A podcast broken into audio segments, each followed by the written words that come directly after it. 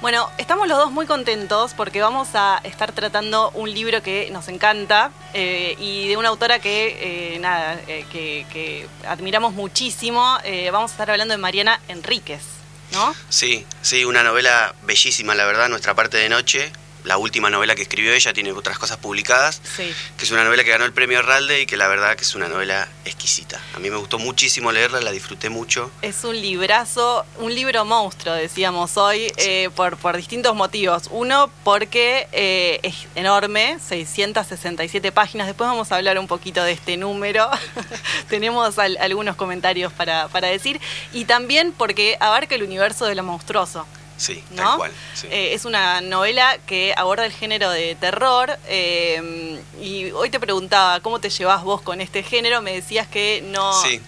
Yo por ahí no soy un gran lector del género de terror, es más, no, no lo consumo mucho, pero con esta novela me pasó algo que me, me atravesó completamente, Total. me generó un montón de cosas en el cuerpo, un montón de sensaciones, la disfruté muchísimo, la sufrí muchísimo Sí. eh, y fue una experiencia hermosa. Bueno, sabes que yo llego a esta novela eh, porque entro a, a una librería, eh, la otra donde vos Sí. este, trabajás, y me, me encuentro con el librero con el que hablo siempre y me dice, eh, le digo, bueno, recomendame algún libro, iba como medio perdida, medio desorientada. Me dice, mira, estoy leyendo uno, me pongo el despertador a la mañana antes del trabajo porque estoy recontra falopa con este libro, tengo pesadillas con este libro, o sea, no me lo puedo sacar de la cabeza, me está comiendo el bocho.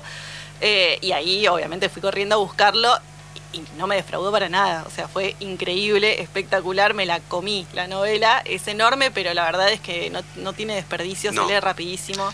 No, para nada. Le mandamos un saludo a Germán, que es un gran lector de género. Él sí es un gran lector de género ¿Sí? y, si, y si Germán hizo esa aclaración o esa recomendación sobre la novela es porque No, yo, yo siempre eh, escucho sus recomendaciones, eh, siempre lo, lo voy, lo busco y me tira un par de títulos. eh, me encantan siempre las cosas que me recomienda. Qué importante, ¿no? La figura de... Sí. De, de, mm, ¿cómo es? Del librero. Del librero, exactamente. Sí, sí, estamos Es siempre para ayudar, para dar una mano. Sí, nos- eh, además más a lo que nos gusta leer eh, y compartir con quien va a buscar algún libro eh, y tiene ganas de leer sobre todo cosas nuevas o cosas desconocidas. eh, para nosotros es un placer y lo disfrutamos mucho, lo hacemos con mucha pasión, así que Me encanta. Bueno, vamos a contar un poco de manera muy breve de qué se trata este libro. Es la historia de un padre y un hijo que atraviesan el país, atraviesan la Argentina eh, por ruta, van desde Buenos Aires hasta las cataratas del Iguazú, eh, en la frontera norte con Brasil. Eh, contextualicemos un poco, son los años de la dictadura militar, eh, hay controles de soldados armados, hay mucha tensión en el ambiente. Eh, el, protagonista va con su hijo que se llama Gaspar y el papá trata de protegerlo de un destino que le fue asignado. Sabemos también que la mamá murió en circunstancias que fueron poco claras, en un accidente que tal vez no fue un accidente. Y como su papá, Gaspar, está llamado a ser un medium, un medium en una sociedad secreta llamada la Orden, que contacta con algo, un ente eh, llamado la oscuridad, eh, en busca de la vida eterna mediante eh, rituales que son muy atroces, muy atroces, muy, Muy. perturbadores. Vos me decías recién que no te animabas a leerla de noche. no, no, no, no, no, tu- no- no tuve el coraje de, de leerla de noche justamente por esto, porque te, te ponen situaciones en escenarios, eh, diálogos y acciones que emprenden los, los protagonistas que son muy fuertes, sobre todo más para, fuertes. para alguien que no está acostumbrado a leer el eh, terror, Sí. eh, son bravas. Sí, la verdad que sí. Bueno, en estos rituales, como decíamos recién, es vital de eh, disponer de un medium. Eh, acá entran el protagonista que se llama Juan eh, y su hijo Gaspar, que todavía no cumple ese rol, pero que digamos que está llamado a, seguirlo.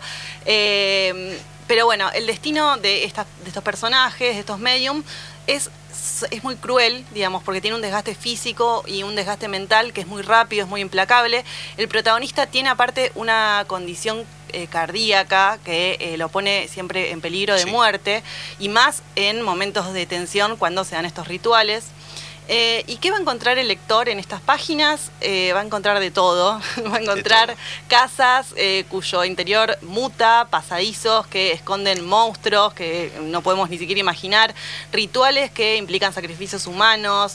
Andanzas en el Londres psicodélico de los años 60, párpados humanos convertidos en fetiches, eh, bueno, liturgias sexuales y también la relación entre padres e hijos, eh, la, carga de la herencia, la identidad, la búsqueda de la identidad, y todo pasa con un fondo que es la represión de la dictadura militar, como les decíamos recién, los desaparecidos y más adelante la eh, llegada de la democracia, también los primeros brotes de SIDA en Buenos Aires. Sí. Eh, y sobrevolando todo eso, un terror, un terror muy presente, eh, muy ominoso, un terror sobrenatural que se cruza con, con terrores muy reales, muy, muy palpables, y que la vuelven una novela muy perturbadora, pero también muy deslumbrante y que consagran a, consagra a Mariana Enríquez como una escritora eh, fundamental ¿no? dentro de las letras latinoamericanas del siglo XXI. Sí, tal cual. Eh, la verdad es que a mí me voló la cabeza. Eh, hacíamos una encuesta en, Instagram ayer y muchos la habían leído. la verdad es que la, pegó muchísimo. Sí. fue súper vendido el libro. Muy muy vendido. Además, eh, como decíamos hoy, ganó el premio Ralde, que es uno de los premios más prestigiosos en lengua hispana. Sí, y eso a, los, a los lectores nos, nos marca un poco un norte, ¿no? Yo recién los dos coincidíamos en que si tiene ese, ese, galardón eh, yo compro, por lo menos. Sí, sí, es, confianza. Eh, Exacto, sí, sí, totalmente. Em, bueno, y ahora presentemos rapidito a la autora. Mariana Enríquez nació en Buenos Aires en 1973, es periodista, seguro que muchos de ustedes la recontra conocen. Eh, es, medio la rockera de, las letras argentinas, se puede decir. y también me un personaje gótico. Eh, bueno, es subeditora del suplemento Radar del diario Página 12, es docente, eh, ha escrito novelas. La primera es Bajar es lo peor, la escribió muy chica. Relatos de viajes, perfiles, como La hermana menor, donde retrata la vida de eh, la escritora Silvino Campo, un novelón que también, novelón no, perdón, es, un, perfil, exacto. Está buenísima, colecciones de cuentos muy conocidos también, Los peligros de fumar en la cama, Las cosas que perdimos en el, en el fuego.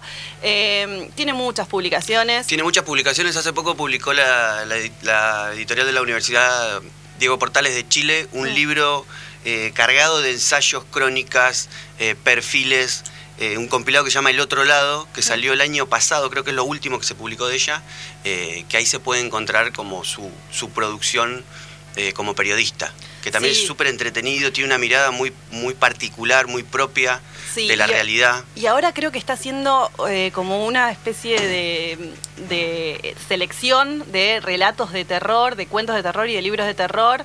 Eh, vi algo en redes, después si querés le, preguntamos, porque la verdad es que con, ese género eh, la tiene atada. Sí, sí, sí. Bueno, si te parece vamos a escuchar un poco de música y volvemos y nos metemos con todo con este librazo. Por favor.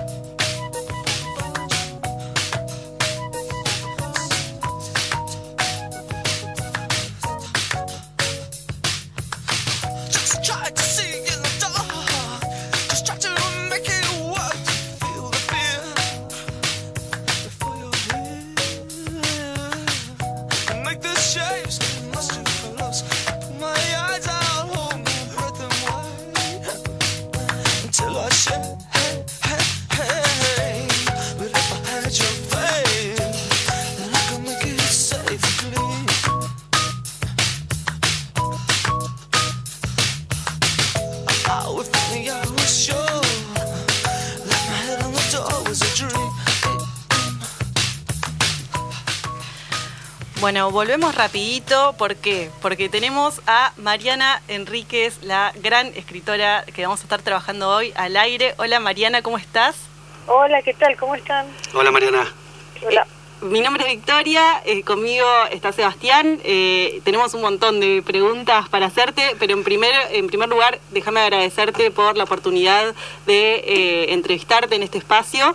la verdad es que los dos somos grandes fanáticos tuyos, así que estamos muy contentos. No, gracias a ustedes por llamarme. Bueno, tenemos acá algunas, algunas preguntitas. Te estuvimos eh, investigando un poco hoy, escuchamos un montón de notas que te hicieron en, otros lugares, pero nos quedaron algunas en el tintero. Eh, vos describís este libro, Nuestra parte de noche, eh, como una novela monstruo, ¿no? tanto por su, por su extensión, porque es una novela bastante extensa, pero también creo por el contenido, ¿no? Que abarca un poco este, este universo de lo monstruoso. Y también contabas que, que te, estuviste muy abstraída durante todo el proceso de escritura. Lo comparabas un poco con dejar de fumar, algo, digamos, que estabas todo el tiempo con una nube encima, eh, que, trabajando los personajes y demás. ¿Crees que volverías a escribir una novela de esta magnitud? No sé, la verdad que no sé. Em, estuve durante los meses de la pandemia bastante, ¿cómo decirlo? no sin ganas de escribir a lo mejor, o sea, sin, sin saber qué, tenía que escribir, para qué. Sí. Y mm, empecé ahora de vuelta. No creo que por la pandemia esté mejor, eh, sino sencillamente porque me acostumbré de alguna manera a un estado de cosas y encontré alguna cosa que, tenía ganas de, decir. Pero encontraste ahí un disparador, estás trabajando en algo. Estoy trabajando en algo. Y pero es diferente el proceso. O sea la, lo que pasó y, con nuestra parte de noche por eso de alguna manera le digo novela monstruo sí. o le dije en ese momento es que está hecha de como un Frankenstein no está hecha de pedazos de, pero no no solamente porque esté dividida en partes y eso sino porque está hecha de obsesiones súper concreta, el ocultismo, el tarot. Eh, sí, un poco que condensa todas tus, obras anteriores. Eh, claro. Hay un montón de guiños a, historias que vos ya habías trabajado eh, y que acá como que las desarrollas más, ¿no? Sí, y no puedo hacer eso de vuelta, en el sentido de que no, que no, no, no quiero. Sí. Eh, un poco para, para, porque no me quiero repetir, pero, pero también porque eh, en algún sentido esa novela fue ponerle un cierre a estas cosas. Claro. como decir, bueno, estuve trabajando esto durante todo este tiempo. Tardaste dos años, ¿no? En, escribirla. Aproximadamente, sí. Claro, y, quiero, y que quiero salir para otro lado. Entonces me doy cuenta que, que es más, el proceso ahora es como si fuese más racional, o sea, no tan no tan dictado, no sé, capaz después sí se pone súper obse y eso, por, porque a lo mejor es mi naturaleza. Pero tengo la sensación de que ese era un momento bastante particular en el sentido de que estaba cerrando una etapa también. Bien. Hola Mariana, ¿cómo andás? Soy Benja. ¿Qué tal? ¿Cómo estás? Bien, todo bien. Eh, yo te quería hacer eh, dos, dos preguntas. En principio, eh, ¿cómo se te ocurrió escribir esta novela, por, por qué decidiste escribirla eh, y cómo te llevas hoy después de casi dos años publicada, con llena de premios, eh, que te llaman de todos lados, que has hablado un montón de la novela. Eh, ¿cómo, ¿Cómo ha sido ese camino, ese recorrido? ¿Cómo se me ocurrió? Yo no quería escribir más cuentos en ese momento, estaba harta de escribir cuentos. Sí. y estaba harta de escribir cuentos que son los cuentos de los dos libros, a mí me gustan, yo no publico nada que no me guste, digamos, ¿no? Pero había algo que eh, en los cuentos de los dos libros que son que es bastante parecido, ¿no? Como realismo social más eh, eh, protagonista femenina, más terror muy visceral, ¿no? O sea, muy, incluso muy gore también en algunos casos, ¿no? O sea, como muy asqueroso, muy corporal. y mm, tenía ganas de hacer eso, pero un poco más elegante. Si vos pensás el personaje de Juan, por ejemplo, que está muy enfermo y que tiene transformaciones físicas y qué sé yo, es como una especie de ese cuerpo en estado de horror, pero es más elegante, digamos, que, que, en algunas otras cosas, como quería sutilizar un poco de, de, las cuestiones. Y lo que quería era hacer una novela de terror a lo mejor un poco más eh, de género, o sea, más, más directa, que tuviese, que tuviese brujas, que tuviese malos, malos, eh, que tuviese...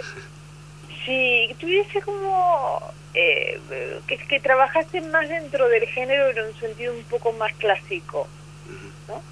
Em, como que hay una secta, hay un dios que viene, estos invoca, no sé, invocan demonios y son demonios, o sea, no son una metáfora de no sé qué son. Sí. Y después, por supuesto, tiene, tiene sus momentos eh, realistas porque es un código, digamos, del terror que a mí me, me interesa trabajar, pero casi yo diría que es el código del terror moderno, es el código de Stephen King, que también es todo totalmente reconocible y después se va todo al diablo. Sí. Eh, y después, ¿qué me habías preguntado? ¿Cómo me llevo? Me llevo bien, pero me llevo bien por lo que te, lo que decía antes. Yo trato de, o sea, no, es que trato, yo no publico cosas que, que, no me gustan. Eh, y escribo cosas que no me gustan, ¿eh? O sea, por eso lo digo, o sea, bueno, esto no. Y, y me, no sé, le sigo encontrando cosas después, sobre todo porque no la volví a leer, la leí mucho, porque la corregí mucho, es muy larga, necesitaba eso.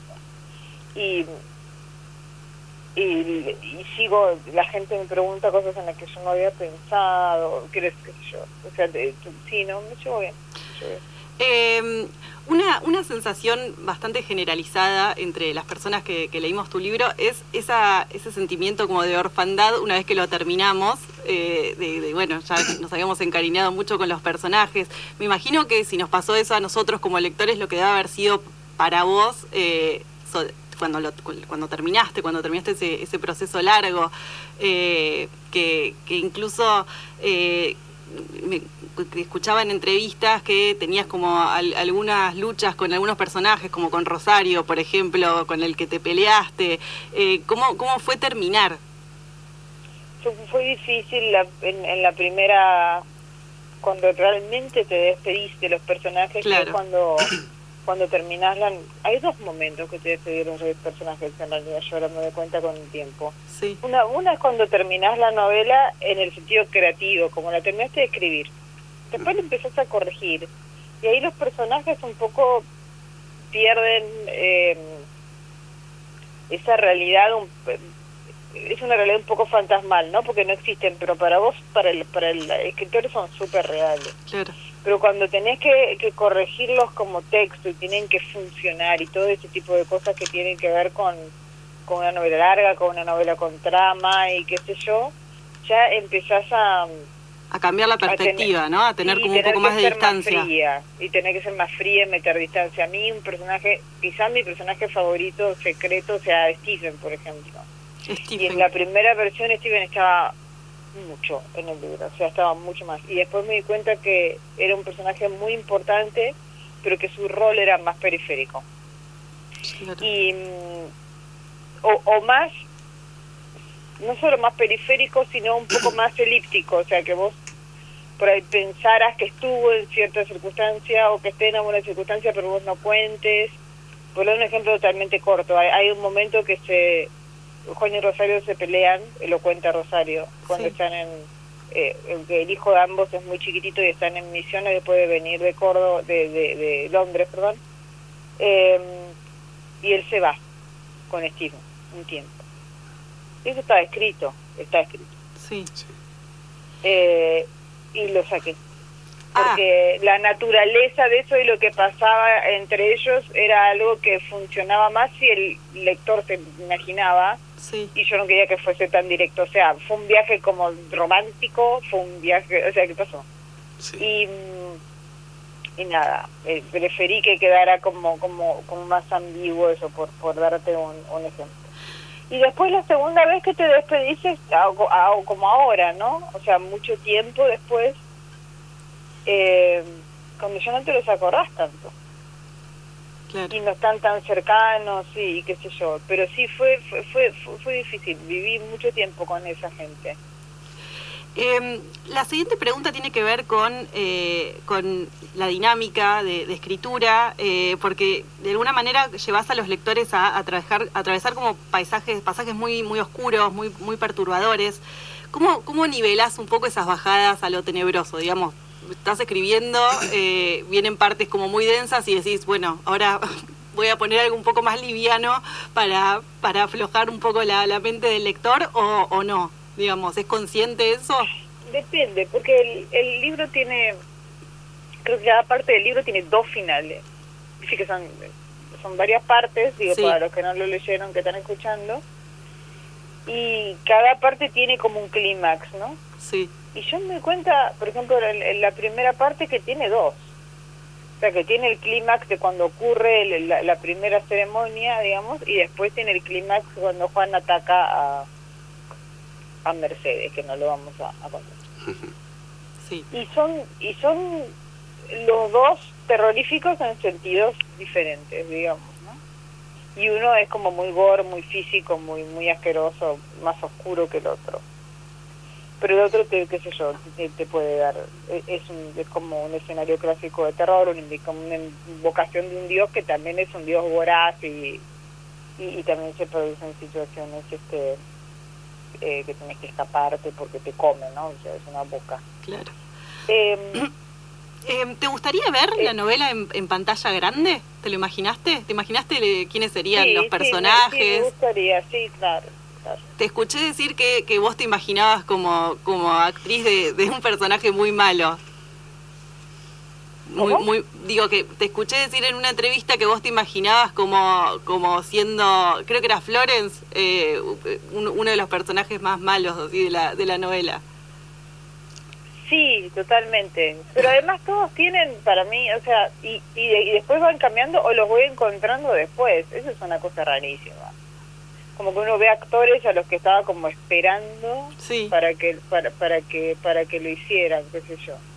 Este Florence es claramente, digo, como por, jugar, ¿no? La, mi eh, modelo fue, ella de joven es Florence, de Florence and the Machine, y de grande Grace Coddington, que es una de las editoras de Vogue.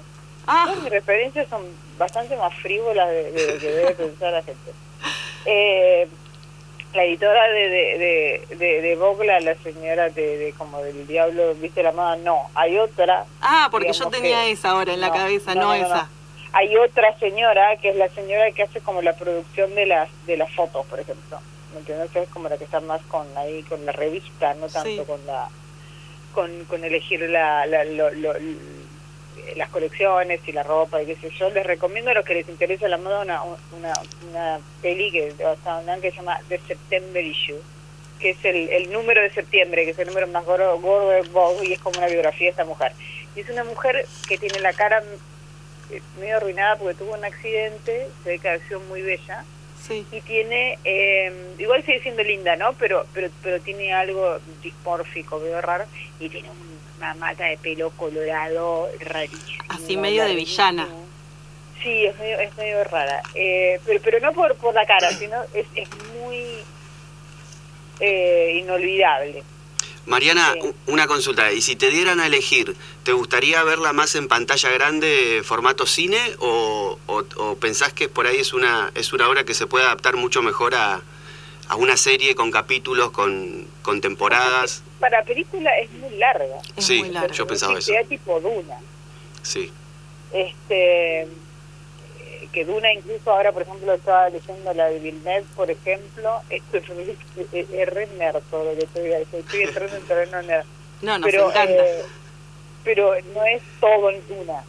O sea, eso es para que para, para hacer Duna Ghost pero, pero tiene sentido, o sea, no, no puedes filmar toda esa épica en una... Bueno, tipo una trilogía podría ser. Tipo El Señor de los Anillos. Claro, estaba pensando eso, una, una trilogía al, Señor de los Anillos. En película, para mí tendría que ser así, porque si no es como demasiado compacto, no se puede, o si no tenés que sacrificar. Sí, amputar demasiadas partes como para que entre, pero... Eh, no, no, me no me parece mal. Lo que pasa es que hay como hay como partes que sería como bastante espectacular ver en pantalla grande, que es eso como que tiene momentos visualmente épicos, ¿no? Sí.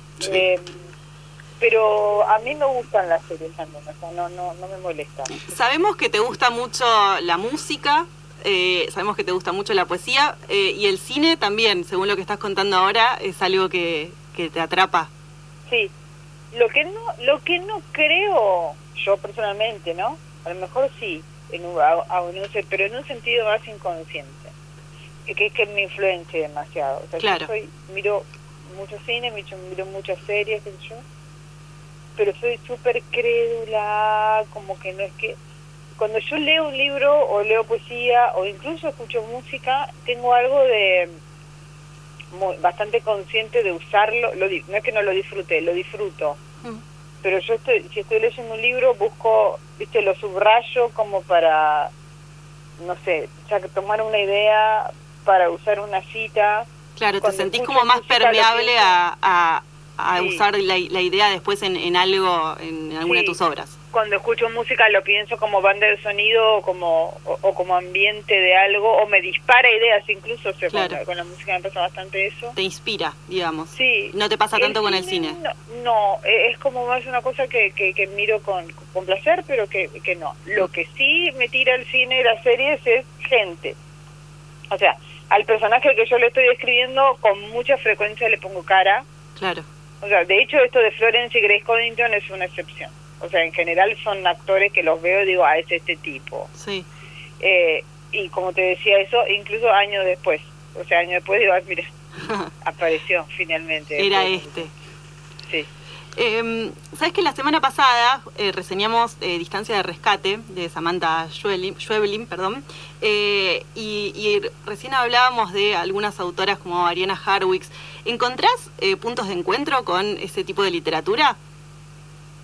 Eh, no, pero lo que encuentro es algo generacional que es que, que, sí es, es, innegable, quiero decir. Mm. Me parece que somos todas una, una generación que, digamos que consumió lo fantástico y lo y lo y no solo lo fantástico porque Ariana no hace fantástico pero pero pero Ariana hace algo brutal, digamos. Sí, brutal, esa es la palabra. Como, eh, y creo que somos así una generación de, de, mujeres ya a esta altura. Sí. Es una chica que un papelón, pero...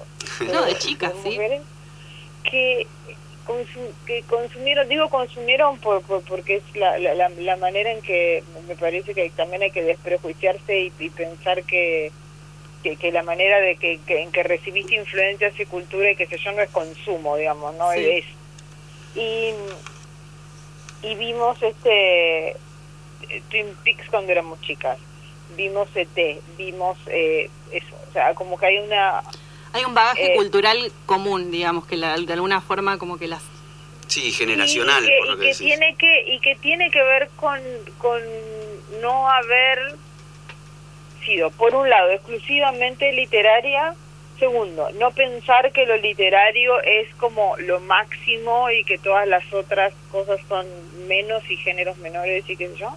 Y dentro de lo literario, pero dentro de la narrativa, ya no pensando las historias que nos contaron, digamos, cuando, cuando nos formamos como personas y en consecuencia cuando empezamos a, a, a pensarnos como gente que va a contar historias, no eran necesariamente...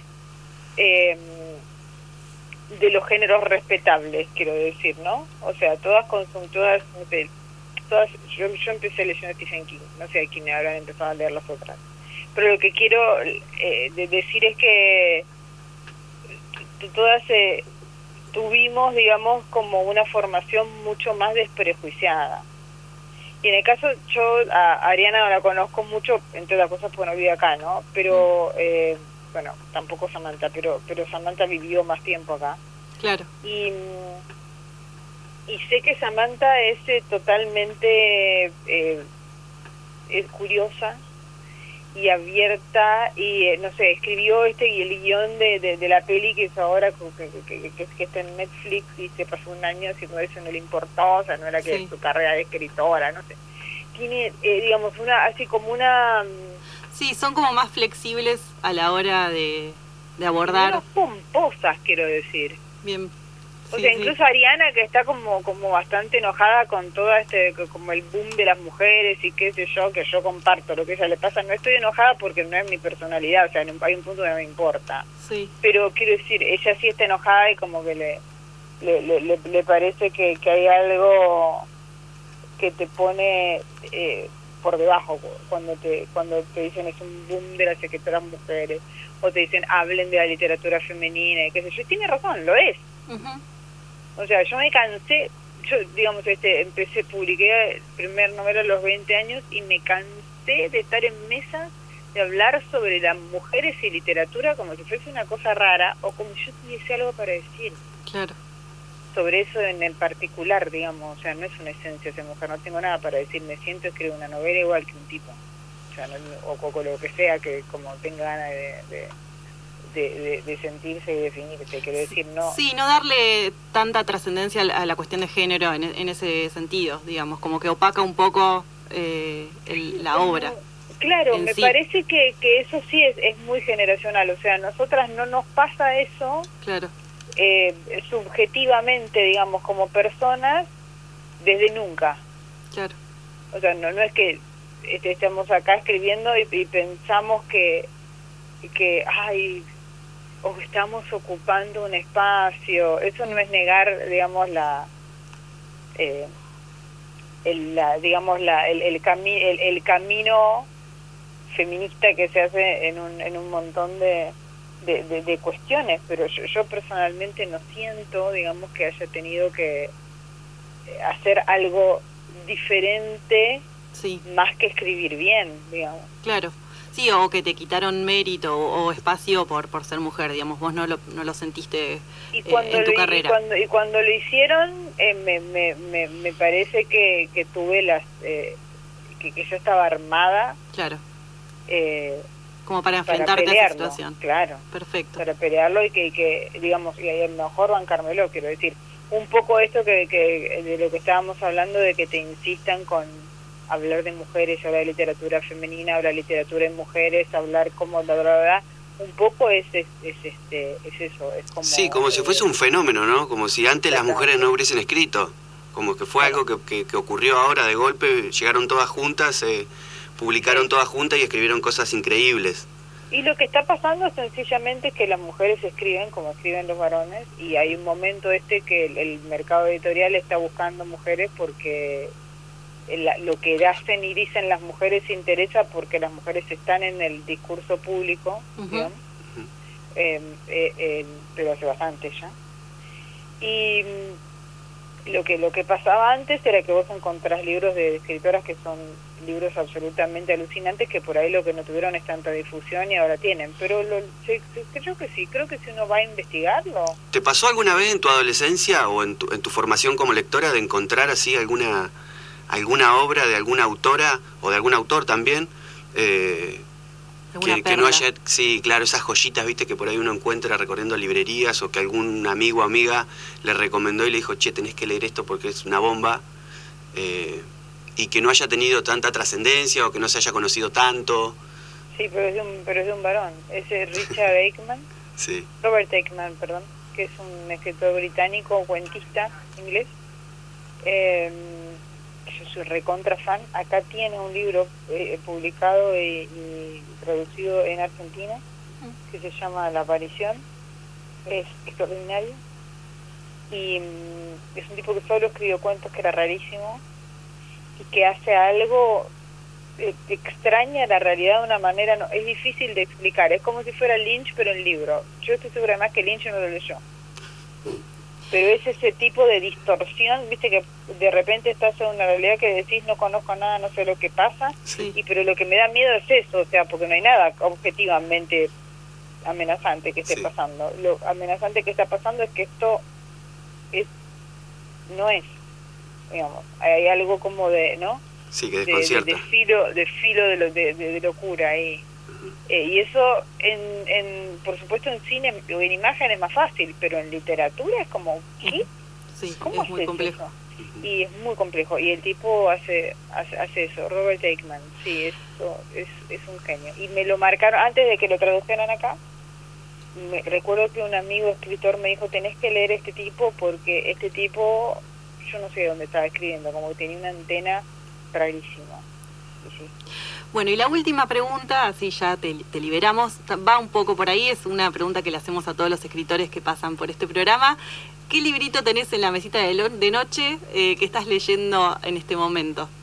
Yo leo mucho, ¿sabes? Al mismo tiempo. En este momento estoy releyendo un libro que se llama Posesión, de una escritora que se llama A.S. Baer. Sí. Eh, estoy leyendo un libro sobre fantasmas, pero, pero técnico, que se llama The Ghost Studies. De, a ver cómo se llama el autor, porque lo tengo acá. Se llama Brandon Masulio. Es un tipo que escribió, eh, que, que estudió, digamos, fantasmalogía, en, serio, en Edimburgo, porque allá existe la... la Me Esa gusta, materia. siempre buceando por ese universo.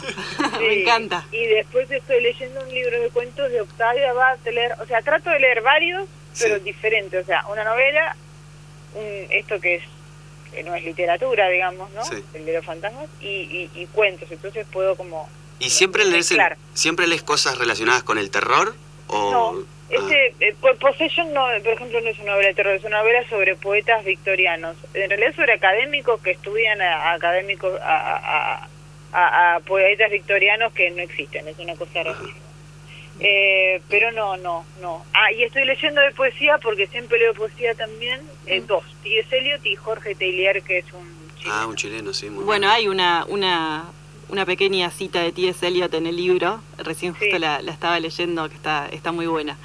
Eh, bueno, no te robamos más tiempo, fue un placer charlar con vos, te agradecemos una vez más eh, esta oportunidad de, de entrevistarte.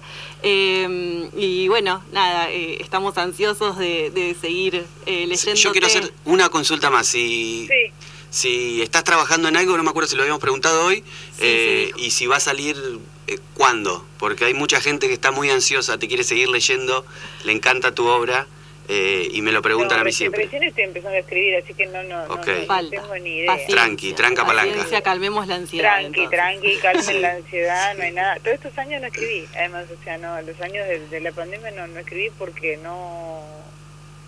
Porque pasaron dos cosas. Primero porque la, la novela se publicó cuan- casi cuando empezó la pandemia, una cosa rarísima. Sí, Eh, entonces tuve que hacer como todo el proceso, dos procesos, como el de duelo de la novela y después la promo de la novela Claro, fue un montón. encerrada, rarísima.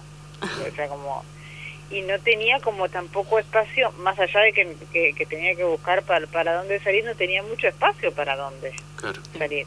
Sí. Este, si no hubiese sido pandemia, hubiera pasado lo mismo en ese sentido, porque hubiese hecho lo mismo, pero viajando. Claro. Pero lo que pasa es que la, la tecnología per- permitió que incluso fuese más, porque que hacías tres Zoom por día. Claro, tenías la países, posibilidad de multiplicarte eh, en pantalla, digamos. Claro, podías decir que no, eh, de- digamos, tratando de administrar tu agotamiento, pero al mismo tiempo, como no tenías nada que hacer y también no podías ver gente y te miedo de salir, qué sé yo. ¿Y extrañaste mucho eso de salir a presentar los libros, ir a ferias, qué sé yo, ir a recitales? Sí, es un montón. Yo soy rehueca en ese sentido, o sea, es como... Viste, el que toca eso no tiene nada que ver Sí. con la literatura. Es cierto, no tiene nada que ver con la literatura, esto es totalmente verdad. Pero a mí viajar me encanta, así que yo doy la charla donde digo cualquier cosa o, o digo cosas interesantes, depende el, el, el, el que, te, que esté dirigiendo la cuestión, no sé. Claro. Puede ser una charla interesante, pero que podría haber ocurrido en un bar o podría ser esta que está Por- pasando claro. entre nosotros, da igual. Bien. Pero esto ocurre en Dinamarca, ¿entendés? Que nunca Hermoso. fui jamás, yo nunca Sí. fui, familia laburante de la no, nunca he ido a Dinamarca. Entonces lo que hago, hago la charla y me Y de voy. paso recorres Copenhague por ahí. Claro, y me voy, y paseo, qué sé yo, nada, a mí me encanta. Yo, yo, lo, yo lo, lo disfruto mucho, además no soy una persona que... Y ahora que el libro se tradujo y que está, está circulando en otros países y en otras lenguas, eh, ¿te entusiasma esto, la posibilidad de, de ir presentarlo? ¿Te genera eh, no sé, curiosidad cómo lo va a recibir otro. pero me siguen invitando por Zoom, pues están ahorrando un montón de guita. ahora ya se instaló la modalidad y se cortaron los viajes.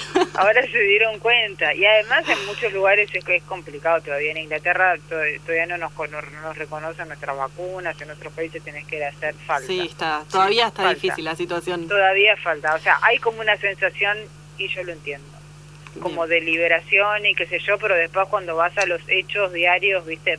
Sí, las trabas siguen estando. Siguen estando. En la Feria de Madrid, por ejemplo, que se hizo ahora, eh, siempre fue al aire libre, entonces era como una excepción, digamos, ¿no? Este, yo tuve, me invitaron, pero yo tuve otro, otro problema y no, y no, y no pude, no pude ir. Pero, pero, pero digamos, este, todavía tampoco es que estoy declinando invitaciones, ¿eh? Recién para el año que viene hay algunas posibilidades de algunas cosas y están viendo si van a aceptar nuestra vacuna y qué sé yo, bla, bla, bla. Y en, y en América Latina todavía es todo Zoom, por ejemplo. Bueno, Porque en América Latina están hasta las manos todavía, claro. Ya vendrán las, las oportunidades de, de nuevos destinos. Eh, nos despedimos. Mariana, te, eh, nada, te saludamos eh, y te, deseamos lo mejor en tu carrera. y nosotros acá como, como lectores esperamos Esperamos deseosos, sí. Sí, sí, gracias. Tu próximo, tu próximo libro. Bueno, falta un toque, qué sé yo, pero por ahí algo hay. Pero algo vamos a ir leyendo, no te, no te preocupes, algo vamos a ir leyendo en el camino. Bueno, no, nos, nos despedimos, te mandamos un saludo enorme. Gracias, Mariana. Chao. Adiós. Chao. Chao, chao. Bueno, esta ha sido la entrevista con la escritora argentina Mariana Enríquez eh, sobre su libro Nuestra parte de noche. Vamos a hacer una breve pausita con algo de música y ya volvemos.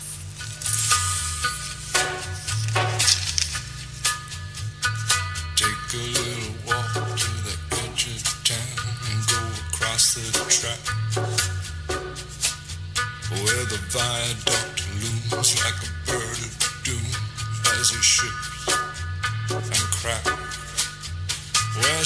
secrets lie the border fires and the humming wires. Yeah, man, you know you're never coming back. Past the square, past the bridge, past the mills, past the stacks. On a gathering storm comes a tall, handsome man in a dusty black coat with a red right hand.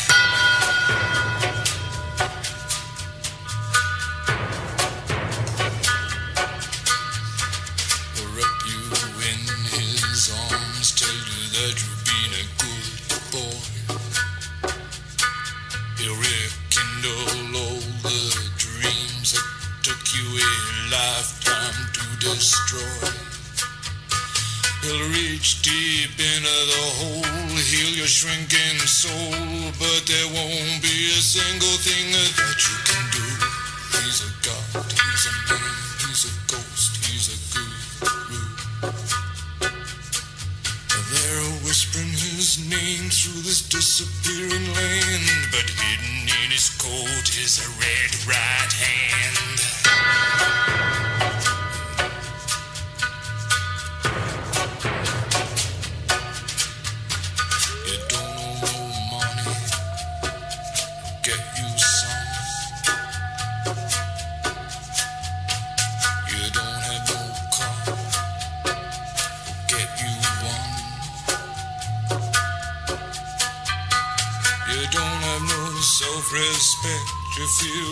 an insect. Well, don't you worry, buddy, cause here he comes uh, through the ghettos and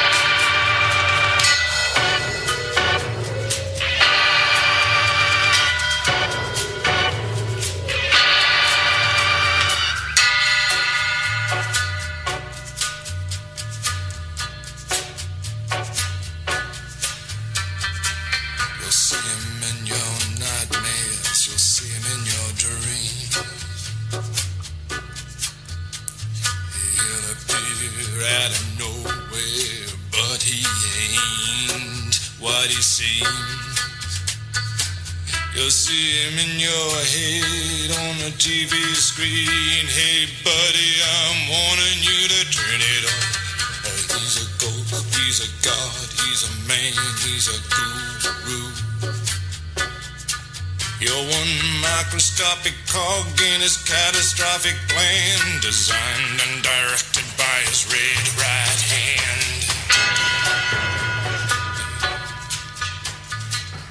Bueno, estábamos escuchando un poco de música. Este era Nick Cave, ¿no?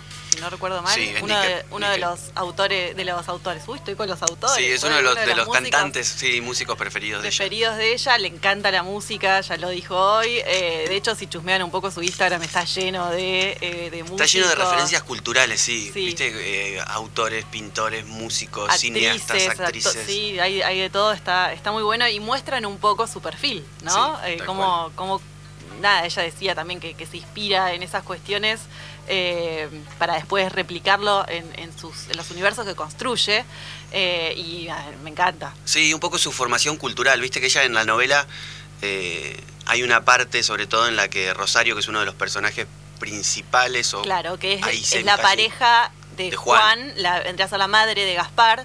Eh, si llegamos vamos a, a hablar un poco, a desarrollar un poco los personajes. Estamos re cortitos de tiempo porque la verdad le dimos prioridad a la entrevista con Mariana que nos, nos parecía súper interesante. Eh, pero vamos a tratar de volar de manera Un muy poco. rápida por la novela.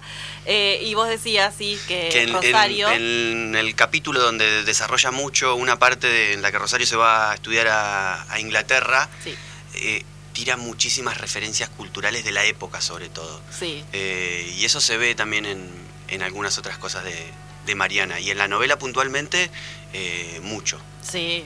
Es Y contábamos recién eh, que bueno, ella escribió este perfil de Silvino Campo y, y eso también está, ¿no? Eh, ella cuenta en una entrevista que eh, todo ese universo aristocrático, todo ese, ese mundo eh, de, de la alta alcurnia, digamos, Sí. que a la, al- a la cual ella tuvo acceso por eh, investigar la, la vida de estos personajes para, para, la no- para la novela. Estoy con la novela, para el libro.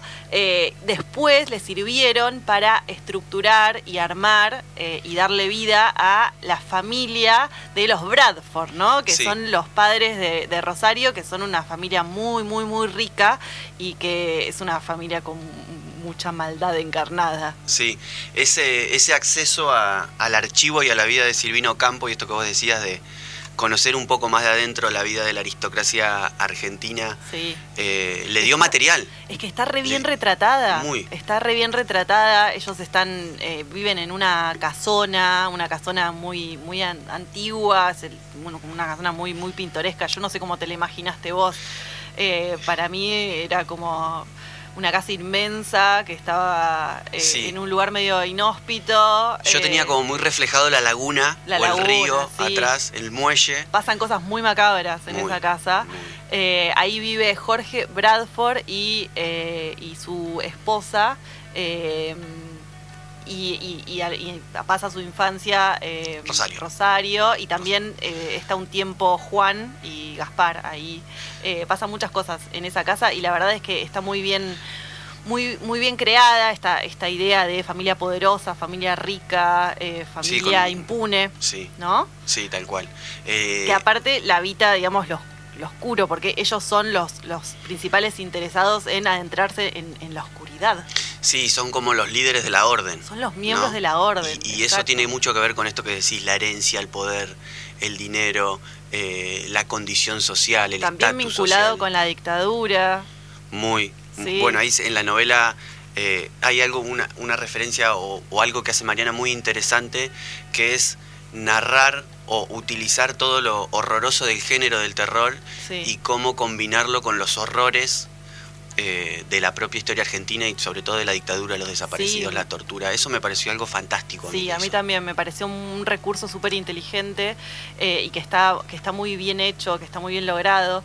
Eh, después hablábamos también de las mujeres, ¿no? Son casi todas re malas, son malas, malas. malas, malísimas. Muy malas. Salvo el Rosario, que es como el ángel, esto que decía hoy de la novela, que es una mujer muy angelada. Incluso no solamente son malas, sino que son las casi te diría las líderes, o sea, las que toman todas las decisiones. Y ahí también pienso en lo que ella nos acaba de contestar, ¿no? Que ella nunca sintió esto de, de, Sí, de tal que, de que la menosprecien por ser mujer o que la corran de un lugar por ser mujer. Y, y si alguna vez llegó a pasar, tuvo las herramientas como para defenderse. Esa, esa figura de mujer fuerte creo que también está en los personajes.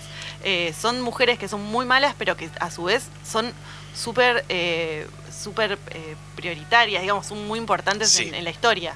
Sí, son muy importantes, son muy malas, son muy malvadas, eh, son muy egocéntricas, son perversas. Sí. eh, Porque después los, los, hay, están los personajes masculinos, eh, aparte de, de los protagonistas, ¿no? De Gaspar y Juan. Después tenemos a Jorge Bradford, el, el que es médico y el que descubre justamente a, Ju- a la- A Juan como medium. como medium, exacto. Pero que no se lo ve así, se lo ve malo, digamos, obviamente todas las cosas que hace Sí. son condenables, pero eh, como que no te genera tanto... No, creo que todo lo- el componente de, de maldad eh, de este sujeto, de este personaje, tiene que ver justamente con eso, con, con el apellido, con la herencia, con las relaciones con el poder, porque él era Claro. un, un médico de un hospital más, pero tenía un renombre, Sí. eh, sabía lo que hacía su familia, Sí. pertenecía a la orden, eh, y entonces eso es como que le da mucho poder desde un, desde un lado y mucha impunidad. Exacto, pero está como más eh, como más de un rol de operador, ¿no? Sí, como sí, sí, sí. gestionando por las sombras, pero las, las que tienen la maldad intrínseca, Ah, digamos que lo llevan en el alma, en la esencia, son las mujeres, para mí, o sea, o por lo menos esa es la, la sensación que tuve. Eh, y relacionado con esto, hoy, hoy nos reíamos porque el libro, eh, que es inmenso, en la edición de anagrama que tenemos los dos acá, tiene justamente 667 páginas, Sí.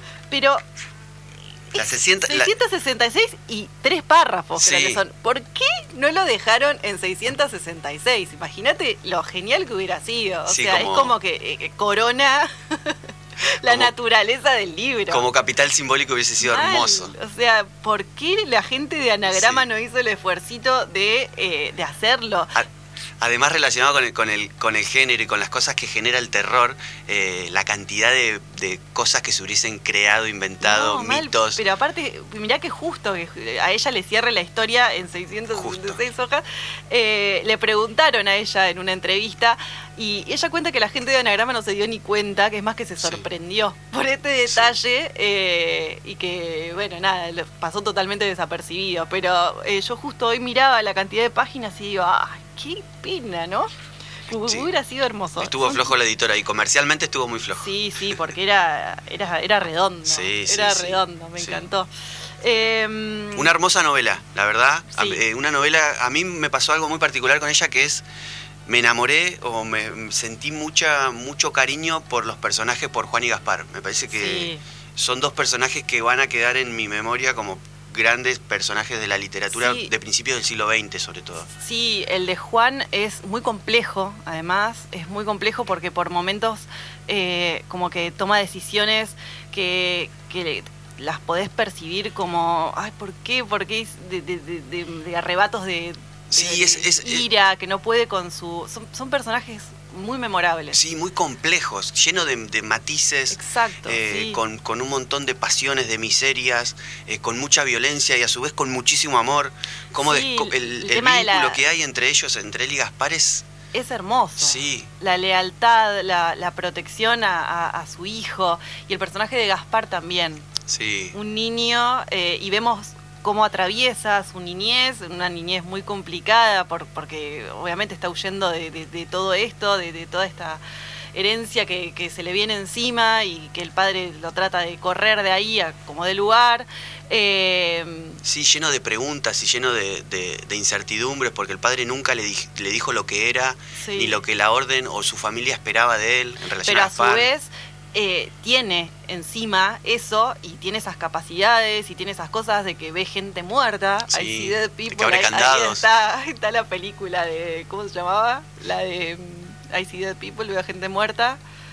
¡Ay! Se me Bueno. fue. Bueno, ya me va a salir. Eh, bueno, nada. Es tremendo. Y después ya lo vemos de adolescente. Sí, De adolescente, entonces como Sí, que te con recontra encariñás. sí, y además esa adolescencia súper sufrida y, y muy traumática. En esa Eh, casa, en esa casa a la que lo lleva su tío. papá, eh, sí, pero, pero al principio Ah. lo lleva su papá y esa casa que está medio derruida, ¿no? Sí. Medio en ruinas, una casa enorme, que están medio como refugiados, medio escondidos. Sí. Eh, Juan muy enfermo ya. Sí. Eh, y, y él que encuentra su grupo de amigos. Sí, eso es maravilloso. Y Eso- ahí, ahí está ese, ese pasaje donde entran a la casa, a la casa de Adela. A la casa de Adela. Sí, sí. Esa, esa relación o la descripción que hace de la amistad en una etapa de la vida, sobre todo en la protoadolescencia, si se quiere, eh, a mí me hizo acordar mucho a algunas series de terror, eh, White, que también aparecen los, los niños, Mm. eh, y cómo lo describe con mucha lealtad, con mucho cariño, con mucho amor, con mucho miedo también, eh, con mucho deseo de llevarse el mundo por delante, con mucha curiosidad, como es cuando entran a la casa de Adela, a la casa esta y, y, y Adela pasa lo que pasa, no lo vamos a, no vamos a, spoiler- a tratemos de no spoilear, aunque sí, a ver, les recomendamos a todos que vayan y la lean, ¿no? Si no la leyeron, eh, aparte está buenísimo ahora que vienen, bueno, ya, yo ya estoy con la, no sé cómo estás vos, yo ya estoy con la- las fechas ahí de, de- Las de- fiestas. la fiesta, sí. Eh, falta todavía, pero, pero están ahí, ahí, al acecho. Eh, está bueno para, para el verano, Sí, es una es- novela larga, tenés material. Sí, es una novela hermosa para leer. No, eh, si no la leyeron, No sé si es liviana, ¿no? Eh, como para el veranito, viste que hay, pers- hay personas sí. que les gusta y lo, bueno, relaja un poco. no, sé si es liviana, pero es adictiva. es adictiva, No la podés largar. Una vez que la empezás a leer, no la podés largar y querés saber qué es lo que pasa y cómo se desarrolla la vida de esos personajes. Eh, Sí. es muy atrapante, No nos atrapante. cansamos, no nos cansamos de recomendarla. Eh, bueno, y por último voy a leer un fragmentito. No sé si vos querés decir algo más, Benja. no, ¿No? no. Bueno, eh, un pedacito de, de La invención de Morel, que está acá en las primeras páginas del libro eh, de Adolfo Bioy Casares, y dice así, dice, creo que perdemos la inmortalidad porque la resistencia a la muerte no ha evolucionado. Sus perfeccionamientos insisten en la primera idea, rudimentaria, retener vivo todo el cuerpo. Solo habría que buscar la conservación de lo que interesa a la conciencia. Está lleno como de, de frasecitas así, acá hay otra de Yeats, hay de T.S. Eliot, como decíamos De eh, hoy, de, de Dickinson, de Elena Nibali. Eh, bueno, nada, la, la verdad es que eh, se los recomendamos muchísimo, se nos fue el tiempo, los dejamos hasta el jueves que viene, adiós. Adiós. Nacional Noticias. El país en una sola radio. Hora 22 en todo el país. El oficialismo en el Senado rechazó las cuentas del primer año de gestión de Mauricio Macri. El dictamen, aprobado por 40 votos a favor y 19 en contra, denegó la cuenta de inversión 2016, es decir, la ejecución presupuestaria del primer año de gobierno de Cambiemos. El expediente de la Cámara Alta afirma que aquel presupuesto fue absolutamente modificado mediante decretos de necesidad y urgencia y que esos cambios llegaron a los 645 mil millones de pesos. Murió el joven internado por graves quemaduras y suman tres las víctimas fatales por los incendios en Córdoba. Jesús Cáceres, de 27 años, estaba internado en el Instituto del Quemado de la ciudad capital con el 80% de su cuerpo con quemaduras y falleció esta tarde a raíz de un paro cardíaco. Su hermano Nair, de 21 años, recordamos, murió calcinado el sábado pasado, mientras un hombre de 48 años fue encontrado sin vida el fin de semana en cercanías de uno de los focos. Las llamas, que afectaron desde el domingo pasado unas 300.000 hectáreas, se mantenían activas en la cerrada vegetación seca de los bosques que rodean a San Pedro Norte y San José de la Dormida en Tulumba y Caminiaga en Sobremonte en el norte cordobés.